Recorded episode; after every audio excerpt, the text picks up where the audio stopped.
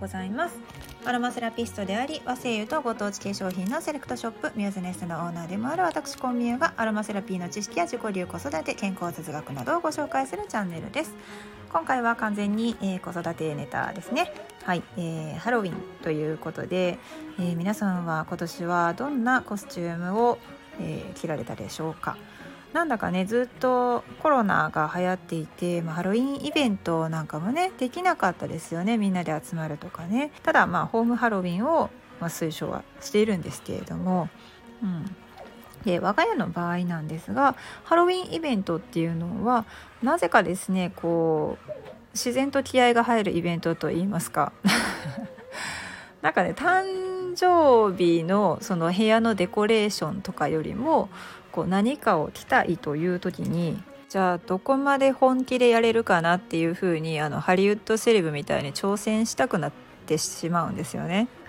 はい、というわけでそこからもですね私のなんかものづくり魂に火がついてですねあのすごい毎年頑張ることになっているっていうことをご紹介したいと思います。では、えーまあ、我が家のですね何を作ってきたのかっていうこう履歴をですね振り返ってみますとまず、えー、まあすごく小さい頃ですねもう最初にハロウィンイベントがあるって聞いた時に、まあ、やっぱりこう簡単にですね今はアマゾンとかで衣装が買えちゃうので、えー、その時はですねでトーマスになりたいということでトーマス可愛らしくトーマスっぽくなれる衣装をポチりました。その時はまだ全然本気じゃなかったですね。でもそれでよかった。なぜならその年えー、うちの息子はですねハロウィンイベントの時に風邪で欠席したからです。作ってたら多分私チーンってなってたと思います。じゃあその次の年、えー、何になったかっていうと、えー、ちょうどですねまあかぼちゃの王様と言いますか。ディズニーでねこうハマったものがあったんですよ。それが「ナイトメア・ビフォー・クリスマス」ですね。あのティム・バートン監督のやつなのでなんというかダークコメディなんですけれどもえーですねそのナイトメアのジャックにはまったのでジャックがしたいということでさあジャックの衣装っていうのはねアマゾンでも売ってるんですけれども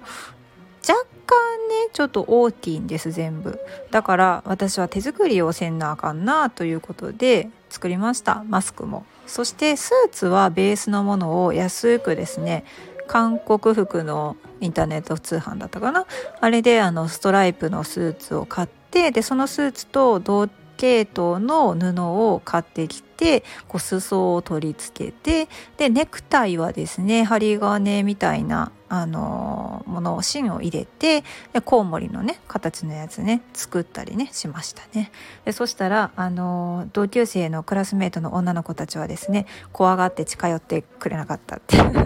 その代わりそのアメリカ人の先生なんかはすごいもう興奮して喜んでます。ジャックやんみたいな感じであの出迎えてくれました。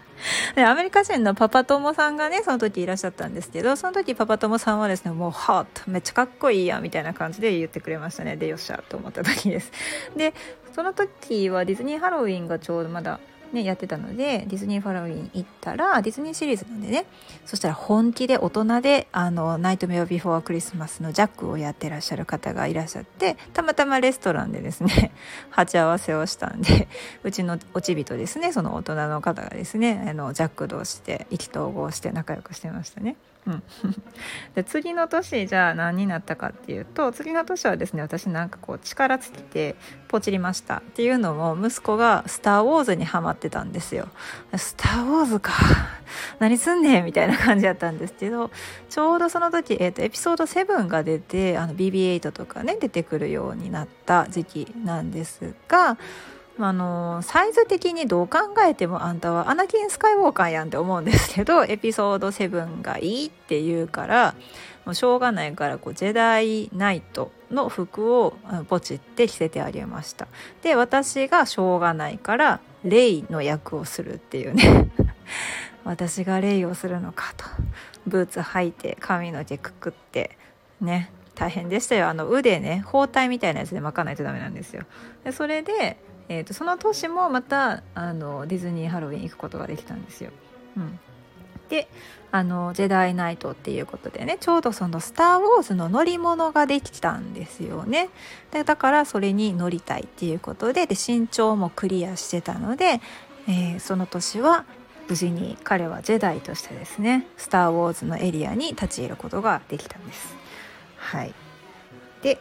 その次の年、えー、大変でしたね。その次の年はですね彼はですねリクエストが「ゴジラになりたい」って言ったんですよ。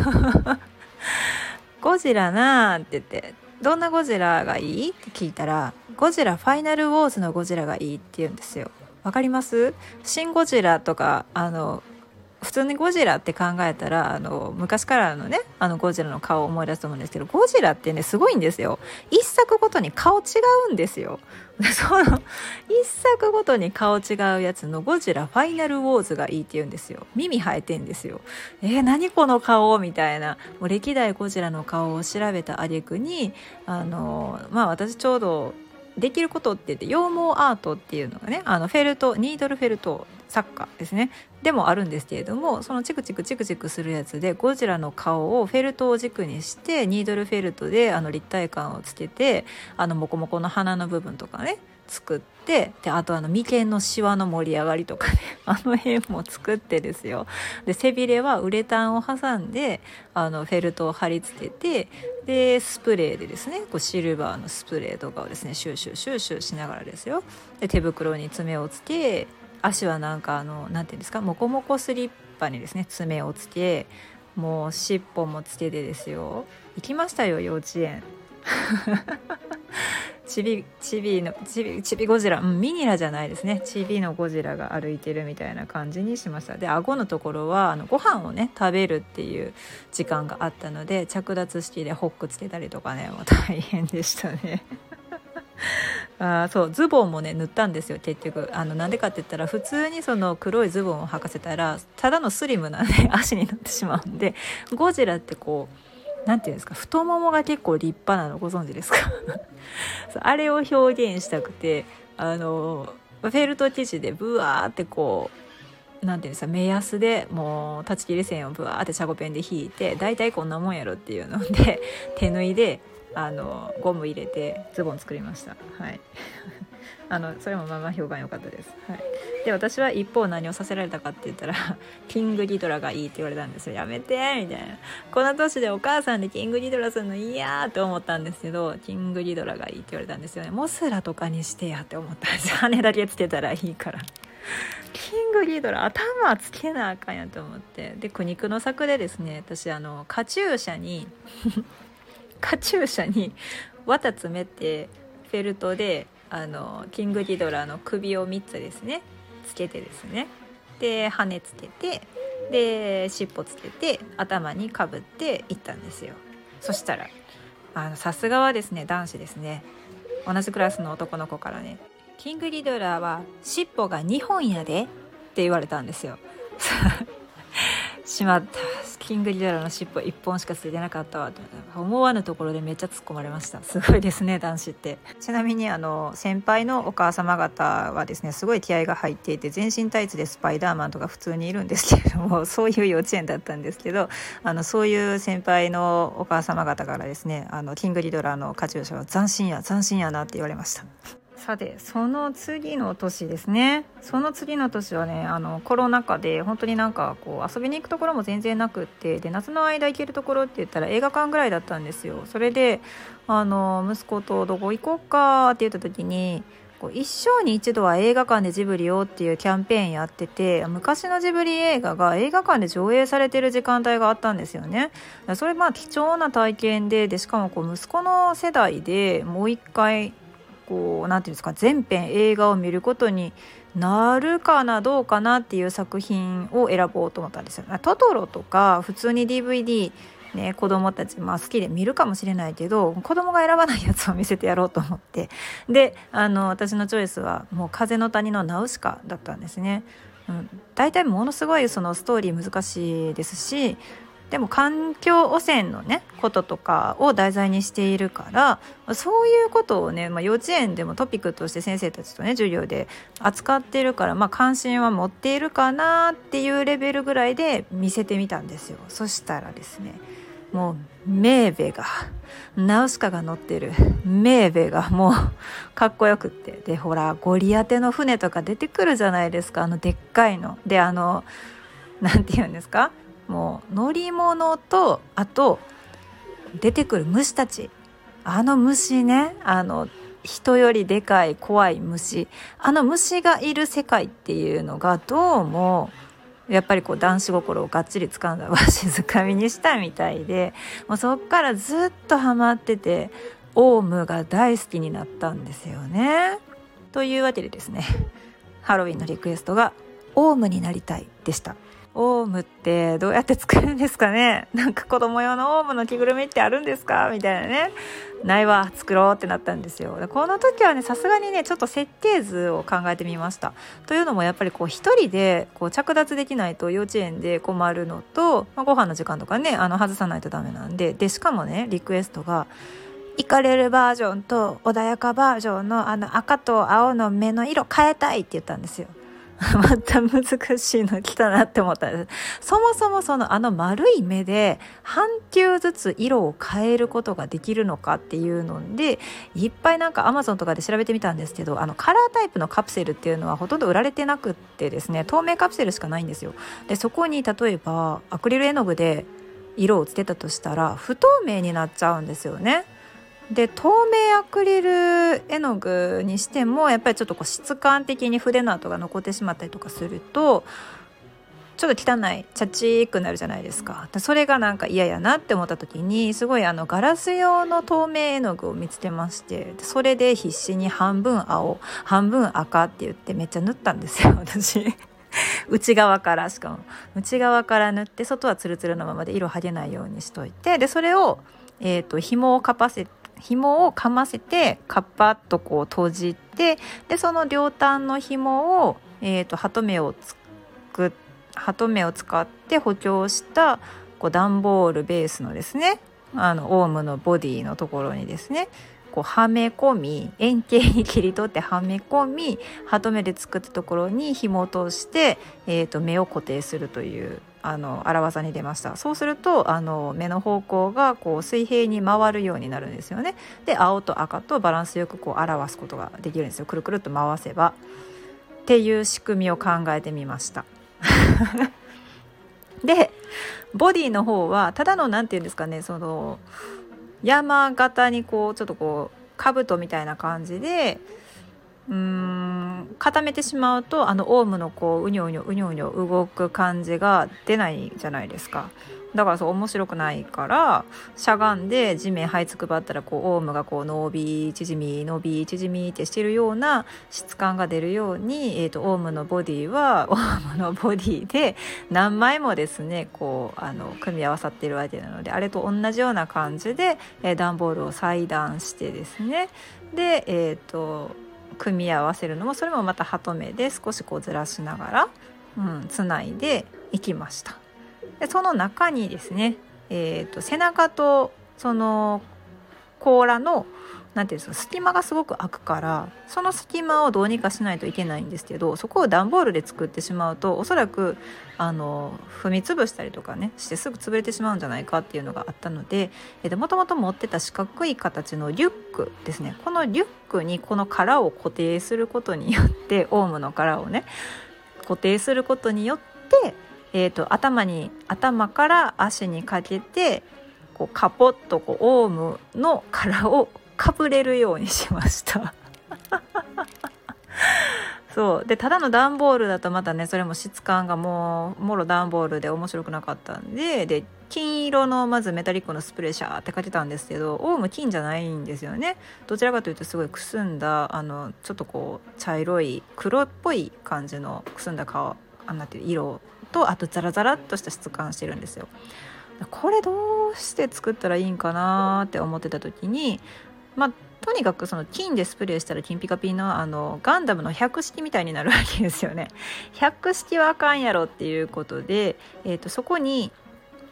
ザラザラの質感をまずつけるためにあのちょっとこうボンドに砂を混ぜてそれを筆でこうちょんちょんちょんちょんとこうつけていくっていう作業をしました。そうするとあのザラッとした質感が出来上がったんですよ。うん、でその後、まあこの色味をどうするかとこうちょっとこう古びた金属みたいなねあのサビじゃないけどこう硬くてでもこうちょっとこう年月経ったかなっていうようなやつをどうしようかなって思ってた時にちょうど、えーと、忠石さんっていうねあのなんだろう空間クリエイターって言っていいんでしょうか。建築とか内装とかをねこうテーマを決めてされる方がいらっしゃるんですけれども忠石さんがあのエイジング塗料のことをお話しされてたんですよ。ちょうど。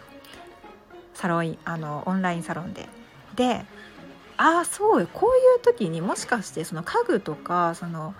内装とかに使うエイジングニスって使えるんちゃうって思ってエイジングニス塗ってみたらバッチリやったんですよ。なんかこう色味がこうちょっとこうくすんだ感じになって。で完成したオウムを着て、まあ、幼稚園に行ったら同級生のね子たちはね「ん?」って「何それ？ん?」みたいなポカーンってした顔してるんですよ。そりゃそうですよ。誰もナウシカなんか見てないですよ。そうそう。でももう本人オウム張り切ってねあの背負っていってでそしたらもう入り口で先生たちがやっぱり爆笑してましたね。もう先生たちが「オウムやん!」って言ってもう爆笑してました「はいお母さんこれ作ったんですか?」みたいな「作りました」で あのその様子は結構インスタグラムの方でも載せてるのであの見ていただければいいと思います。作り方とかでねご相談があればまた言ってくださいオウムやりたい人はねさあ去年それでオウムめっちゃ苦労して作って今年どうしようかって言って今年はねコロナでもうハロウィン自体もあんまないかなって思ってたんですよ。思ってたら学童でハロウィンのイベントありますって言うんですよ。やるんや。参加せなあかんなこれは。やるんや。衣装ない。どうしようみたいな。なんかこうあんまりハロウィンないものやと思ってたんで今年は全然用意をしてなかったんですよね。で大体こうその年にはまっているものでまあ息子はこう衣装を着たがるわけです。でこういうのってね本来のこのハロウィンの趣旨からは全然外れてるんですけどまあジャパニーズハロウィンということで。で彼はなんと今年ハマっているのはウルトラマンと仮面ライダーなんですよなぜか。しかも昭和から。でこれはちょっとウルトラマンなんとかがいいって言われてもなんとか分かれへんみたいな。もうお母さん分かりませんみたいな。